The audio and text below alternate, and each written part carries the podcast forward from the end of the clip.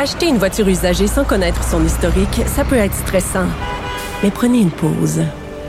Et procurez-vous un rapport d'historique de véhicule Carfax Canada pour vous éviter du stress inutile. Carfax Canada. Achetez l'esprit tranquille. La Banque Q est reconnue pour faire valoir vos avoirs sans vous les prendre. Mais quand vous pensez à votre premier compte bancaire, tu sais, dans le temps à l'école, vous faisiez vos dépôts avec vos scènes dans la petite enveloppe.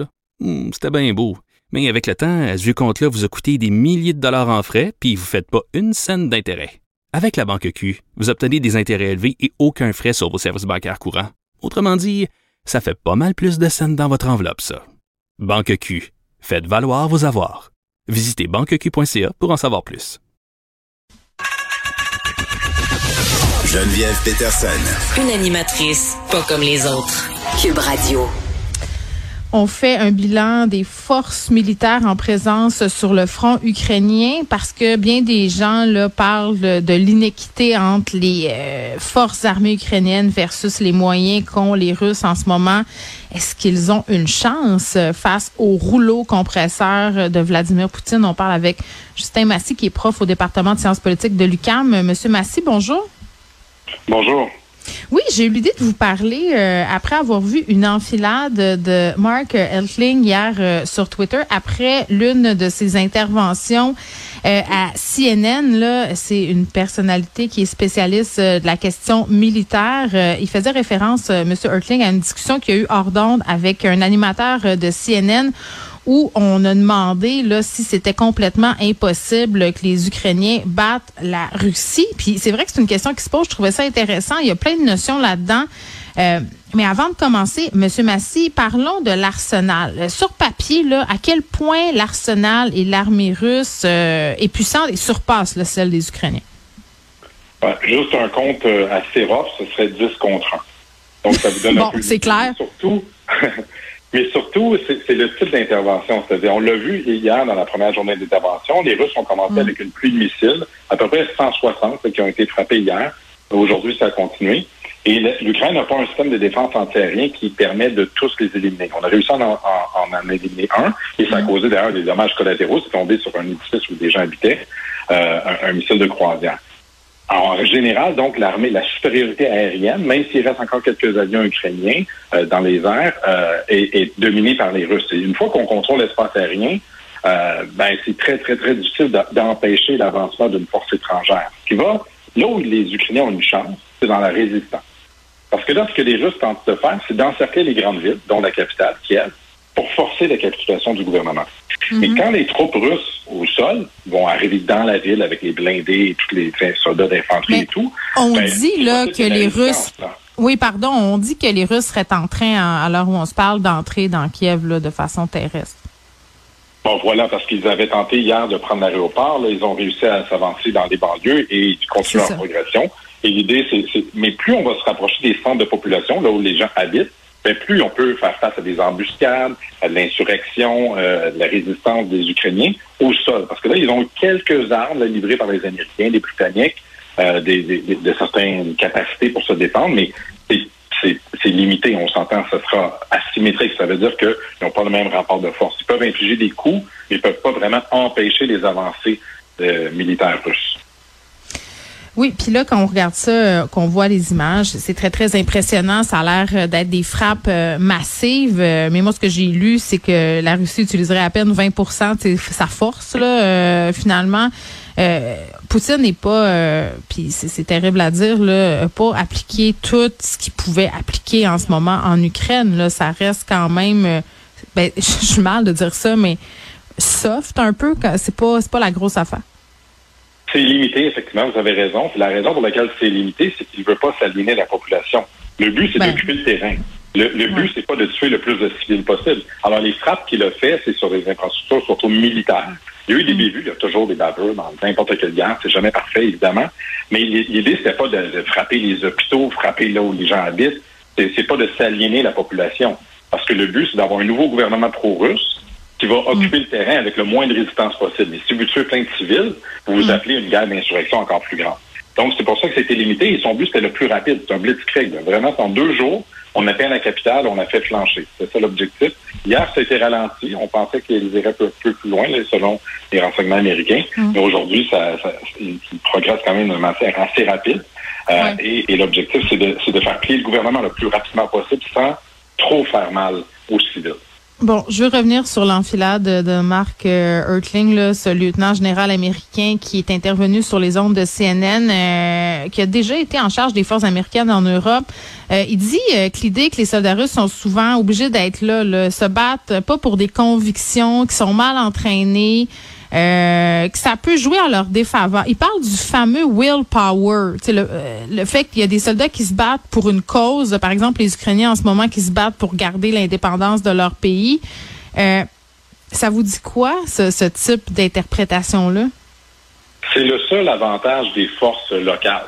C'est qu'on veut d'habitude plus défendre son territoire chez nous, notre maison, notre famille, nos amis, qu'aller se battre à l'étranger dans une autre guerre pour des raisons qui nous échappent. Euh, parce que les raisons qui sont données par Poutine sont extravagantes. Dénazifier l'Ukraine, elle n'est pas nazie du tout. Donc, euh, c'est difficile d'avoir le, galvaniser, si on veut, la mobilisation mm. euh, de troupes à l'étranger. Donc, ça, il y, a, une chance, mais les forces russes sont pas sont inégales. Il y a des forces spéciales hyper entraînées, très disciplinées, bien outillées, qui, elles, sont mm. capables de, vraiment opérer de manière extrêmement efficace, et d'autres euh, régimes plus réguliers là, de, de, de, de quasi conscrits, si on veut, des citoyens qui sont un peu embarqués dans l'armée faute d'autres débouchés euh, pour avoir un peu une job, puis un salaire, puis, puis, avoir une bonne condition. Ben, eux, effectivement, sont peut-être moins motivés euh, à, s'ils font face à beaucoup de résistance, si les Ukrainiens se battent et résistent, ben là, effectivement, ça peut donner une mm. petite chance. Mais cela dit, l'idée des Russes, c'est d'encercler les villes pour pas qu'on les approvisionne. Parce qu'il n'y a personne qui vole au secours des Ukrainiens. Là. Les, Américains ne vont pas se débarquer, l'OTAN ne va pas débarquer, les Européens non plus ne vont pas les aider. Et si on les isole, si on encercle les villes, il n'y a pas d'approvisionnement, d'avitaillement, d'armes. Et à un, un, moment donné, on manque de munitions. On peut plus se battre si on n'a pas rien Oui, puis c'est fou. Hein. Puis parlant de se battre, quand même, M. Massé, il faut souligner que Poutine a désarmé, pour ainsi dire, l'Ukraine dans le milieu des années 2010 en échange de la paix. On s'entend qu'il respecte pas tellement sa promesse en ce moment. Euh, par ailleurs, euh, la communauté internationale, hier, je disais le message du général, euh, le chef, en fait, d'état-major de la défense du Canada. il s'adressait aux forces armées canadiennes, puis à ceux qui étaient déployés en Europe de l'Est, disait que 33 000 membres des forces de sécurité de l'Ukraine ont été formés euh, par euh, la communauté internationale. Ça, ça pourrait contribuer à sauver des vies. Ça peut, parce que ça fait qu'une armée ukrainienne est un petit peu mieux outillée, mais on les a formés à quoi? On les a pas formés à, faire une guerre d'insurrection. On les a pas formés non plus à avoir des armes pour détruire les hélicoptères. On, parle de 200 hélicoptères pour prendre une ville, par exemple, euh, récemment par la Russie. Ben, si on avait des armes pour pouvoir les abattre, ça, ça ferait tout un tout de grands dégâts. Mais les Ukrainiens n'ont pas beaucoup de ces armes-là. Ils ont été livrés dans les dernières semaines, dans les derniers jours avant une invasion. Donc, ça compte pas vraiment. Formé longtemps. Oui, c'est ça. Donc, sur le terrain. Pendant des années. Ouais. ouais, mais en même temps. juste vous donner un stinger puis vous êtes capable ensuite d'opérer tout seul. non, non, je comprends. Des années de formation. Oui, oui, oui, oui, puis je comprends. Puis là, tu sais, euh, c'est épouvantable. Là, je voyais euh, un peu euh, en Ukraine là, des appels à la population, les hommes de 18 à 65 ans qui peuvent plus, à 60 ans, pardon, qui peuvent plus quitter le pays au cas où ils soient conscrits entre guillemets. bon, il y avait qui me dit hier un spécialiste que je recevais qu'on apprenait aux gens à se défendre au couteau, aux femmes à se défendre au couteau dans la Donc, évidemment, on y va avec les moyens du bord, puis je le comprends très bien. Euh, que c'est disproportionné comme force de frappe. Euh, par contre, je reviens un peu à, l'armée russe, au fameux willpower, mais aussi au fait qu'il y a certains analystes américains qui disent que l'armée russe est pas super bien entraînée. Beaucoup de jeunes sans expérience, vous en parliez tantôt, là, des jeunes qui se sont tournés vers les forces parce que justement ils étaient sans moyens pour avoir une job. Effectivement, mais il y a ça. Puis l'armée, euh, on parle de 200 000 troupes russes qui sont autour de l'Ukraine, mais on utilise 30 mm. présentement dans l'offensive.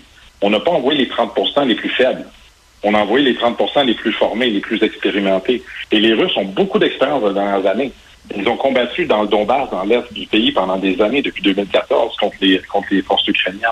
Ils ont combattu en Syrie avec des grands moyens contre les, pendant la guerre civile aux côtés de Bachar al-Assad. Pendant des années, ils ont réprimé une, une, rébellion, une guerre civile vraiment beaucoup plus intense en Syrie avec 500 000 morts dans la région. Euh, ils ont une certaine expérience accumulée au fil des dernières années. Ils ont pris la Géorgie en 2008. Euh, récemment, ils sont allés au Kazakhstan. les, forces armées russes là, sont déployées à plusieurs conflits dans les dernières années. Et il y a une mm. grande partie de cette armée-là qui est effectivement bien formée, bien écoutée et bien disciplinée. C'est pas 100 mais c'est les meilleurs qu'on envoie habituellement pour saisir les objets les plus stratégiques le plus rapidement possible. Mm. Donc, vous, vous pensez pas que les Ukrainiens peuvent tenir euh, et lutter contre ce siège-là encore très longtemps? Ils peuvent pas empêcher la prise de la ville, mais une fois qu'il y aura un régime de fantoche, si on veut, qui, va être euh, déclaré comme étant celui qui gouverne l'Ukraine, ils peuvent résister faire des, des embuscades, euh, faire sauter des blindés, euh, tuer des soldats, mais toujours de manière clandestine. On appelle ça des guerres de guérilla. Là, on peut, on se cache euh, mm-hmm. dans, les édifices, dans les guerres urbaines. C'est beaucoup plus difficile pour une, armée de contrôler une ville, une grande ville européenne comme Kiev. C'est une capitale, c'est immense comme ville. C'est l'équivalent. Mais c'est de dire qu'il va y avoir une guerre civile, imaginez pour les Ukrainiens les prochaines années, si c'est ça qui se passe, je veux dire, ça va devenir, le pays va complètement changer. Il y a des gens qui vont s'en aller, les gens vont vouloir se sauver. Ils vont soit se sauver, soit résister ou soit abdiquer en disant ben ça vaut pas la peine, j'aime mieux protéger ma famille puis accepter que ce gouvernement-là nous gouverne puis que euh, finalement si ça touche pas moi personnellement, ben je, vais l'accepter. Là, c'est toujours un degré de choix individuel vraiment terrible mm. euh, que les Ukrainiens doivent faire. Euh, et leur volonté de, ne pas se soumettre. Et ça, on néglige souvent le nationalisme, c'est-à-dire vraiment le désir de se battre pour sa famille, pour, son pays. Il peut être fort. Mais puis le mode de vie aussi. C'est le mode de vie aussi là. C'est ce que Poutine veut, c'est qu'ils vivent comme les Russes, que ça soit le, communisme, que ça soit pas comme en Occident. C'est une guerre contre l'Occident, contre l'idéologie occidentale. Donc ces gens-là, s'ils abdiquent, ils vont devoir se plier à cette façon de vivre là et de voir les choses.